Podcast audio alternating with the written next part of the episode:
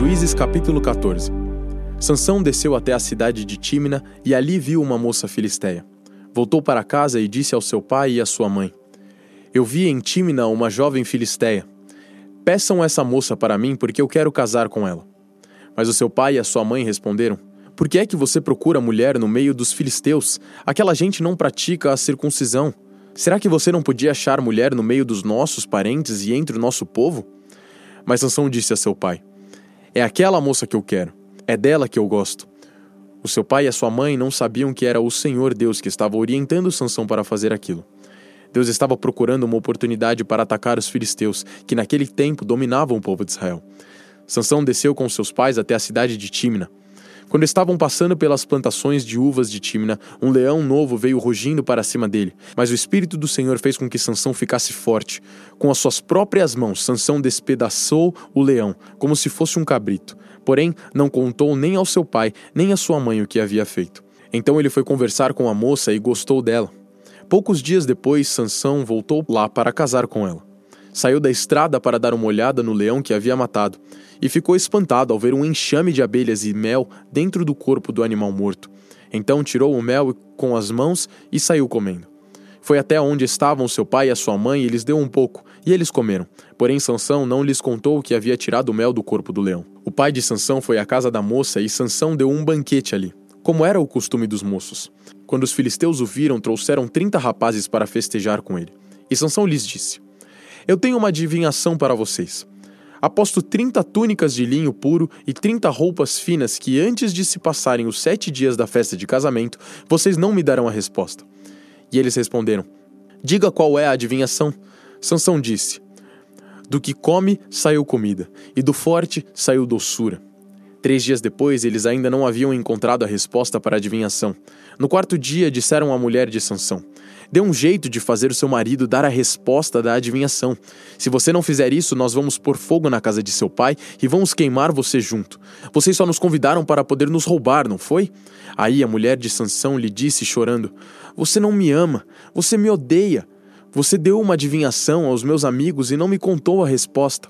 Eu não contei nem para o meu pai, nem para minha mãe, respondeu ele. Por que acha que eu iria contar para você? Então ela chorou durante os outros dias da festa. No sétimo dia, como a mulher não parava de insistir, ele disse a resposta. E ela contou aos seus amigos. Assim, no sétimo dia, antes de anoitecer, os homens da cidade disseram a Sansão: Que coisa é mais doce do que o mel, e o que é mais forte do que o leão? Sansão respondeu: se vocês não tivessem conversado com a minha mulher, não saberiam agora a resposta. Então o Espírito do Senhor fez com que Sansão ficasse forte, e ele desceu até Asquelon e ali matou trinta homens. Tirou as roupas finas que eles vestiam e as deu aos rapazes que tinham respondido à adivinhação. Depois voltou para a casa do seu pai, furioso com o que havia acontecido. E a mulher de Sansão foi dada ao homem que tinha sido o seu padrinho de casamento. Juízes capítulo 15 Algum tempo depois, durante a colheita do trigo, Sansão foi visitar a sua mulher e levou para ela um cabrito. E disse ao pai dela: Quero entrar no quarto da minha mulher. Mas o pai não deixou e respondeu: Eu pensei que você a odiava e por isso a dei em casamento ao seu amigo. Mas a irmã menor é ainda mais bonita. Se você quiser, pode ficar com ela. Sansão disse: Desta vez eu não sou responsável pelo que fizer com os filisteus. Então caçou trezentas raposas, amarrou-as duas a duas pelos rabos e prendeu em cada par de rabos uma tocha. Pôs fogo nas tochas e soltou as raposas nas plantações de trigo dos filisteus. E o fogo queimou não só o trigo que já havia sido colhido, mas também o que ainda estava nas plantações. Também os bosques de oliveiras foram queimados. E os filisteus perguntaram: Quem foi que fez isso? E ficaram sabendo que Sansão tinha feito aquilo porque o seu sogro havia tomado a mulher dele e dado ao seu amigo.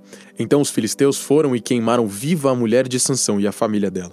Aí Sansão disse: Então é assim que vocês fazem? Pois eu juro que não descansarei até que paguem por isso. E atacou furiosamente, matando muitos deles. Depois saiu de lá e foi para a caverna da rocha de Etã.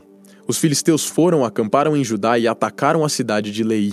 Os homens de Judá perguntaram aos filisteus: por que foi que vocês nos atacaram?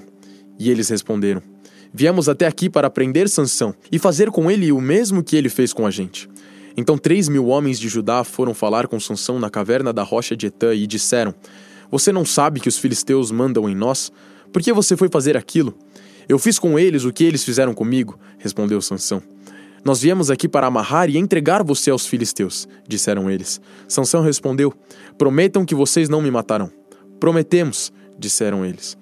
Nós vamos somente amarrar você e entregar aos filisteus, não vamos matá-lo. Então o amarraram com duas cordas novas e o fizeram sair da caverna. Quando Sansão chegou a Leí, os filisteus gritando vieram encontrá-lo, mas o espírito do Senhor fez com que Sansão ficasse forte, e ele arrebentou as cordas que amarravam seus braços e as suas mãos como se fossem fios de linha queimados. Encontrou por ali uma queixada de jumento que ainda não estava seca. Pegou a queixada e com ela matou mil homens. Aí começou a cantar assim: com a queixada de um jumento matei mil homens, com a queixada de um jumento fiz montões e montões de corpos. Depois jogou fora a queixada, e aquele lugar foi chamado de Monte da Queixada. Sansão ficou com muita sede e fez essa oração a Deus o Senhor. Tu me deste essa grande vitória. Será que agora vais deixar que eu morra de sede e caia nas mãos dessa gente que não pratica a circuncisão? Então, na cidade de Lei, Deus abriu um buraco e dele saiu água. Sansão bebeu daquela água e sentiu-se bem melhor. Aquela fonte foi chamada de En-Acoré e existe até hoje. Sansão governou o povo de Israel 20 anos na época em que os filisteus dominavam aquela terra. Jó capítulo 42 Então, em resposta ao Senhor, Jó disse: Eu reconheço que para ti nada é impossível e que nenhum dos seus planos pode ser impedido. Tu me perguntaste como me atrevia a pôr em dúvida a tua sabedoria, visto que sou tão ignorante. É que falei de coisas que eu não compreendia coisas que eram maravilhosas demais para mim e que eu não podia entender. Tu me mandaste escutar o que estavas dizendo e responder às tuas perguntas. Antes eu te conhecia só por ouvir falar, mas agora eu te vejo com os meus próprios olhos.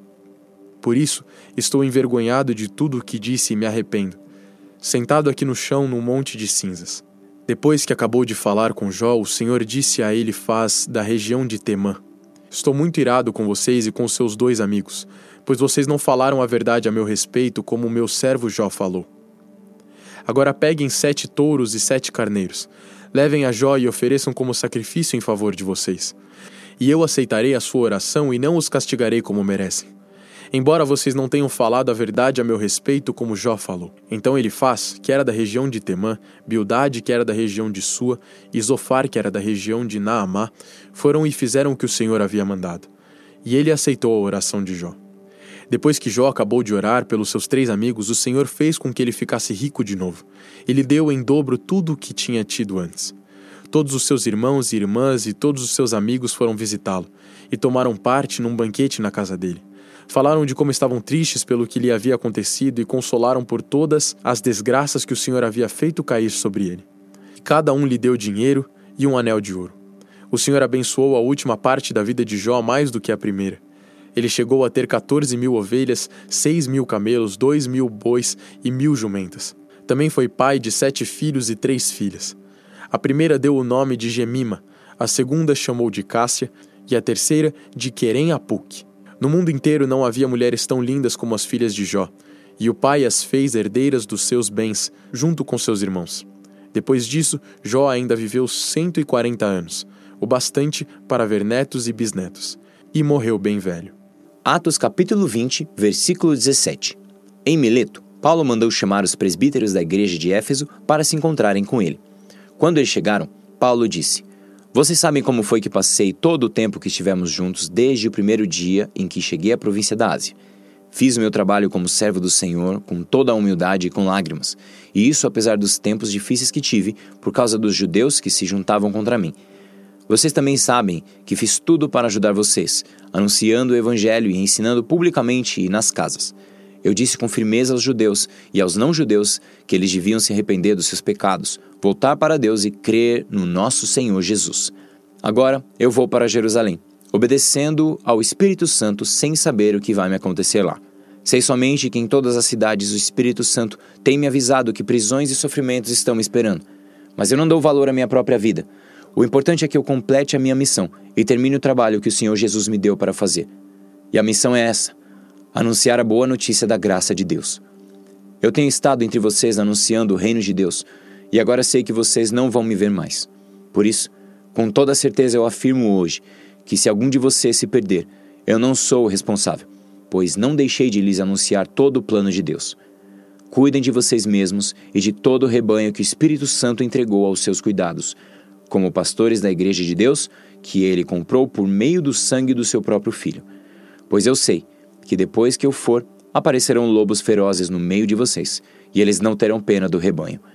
E chegará o tempo em que alguns de vocês contarão mentiras procurando levar os irmãos para o seu lado. Portanto, fiquem vigiando e lembrem que durante três anos, de dia e de noite, eu, chorando, não parei de ensinar cada um de vocês. E agora eu os entrego aos cuidados de Deus e da palavra da sua graça, pois Ele pode ajudá-los a progredir espiritualmente e pode dar-lhes as bênçãos que guarda para todo o seu povo. Não cobicei nem a prata, nem o ouro, nem as roupas de ninguém. Pelo contrário, vocês sabem que eu trabalhei com as minhas próprias mãos e consegui tudo o que eu e os meus companheiros de trabalho precisávamos. Em tudo tenho mostrado a vocês que é trabalhando assim que podemos ajudar os necessitados. Lembrem das palavras do Senhor Jesus. É mais feliz quem dá do que quem recebe. Quando Paulo acabou de falar, ajoelhou-se com os irmãos e orou. Então todos choraram muito e abraçaram e beijaram Paulo. Estavam tristes, especialmente porque ele lhes tinha dito que nunca mais iam vê-lo. Então eles o acompanharam até o navio.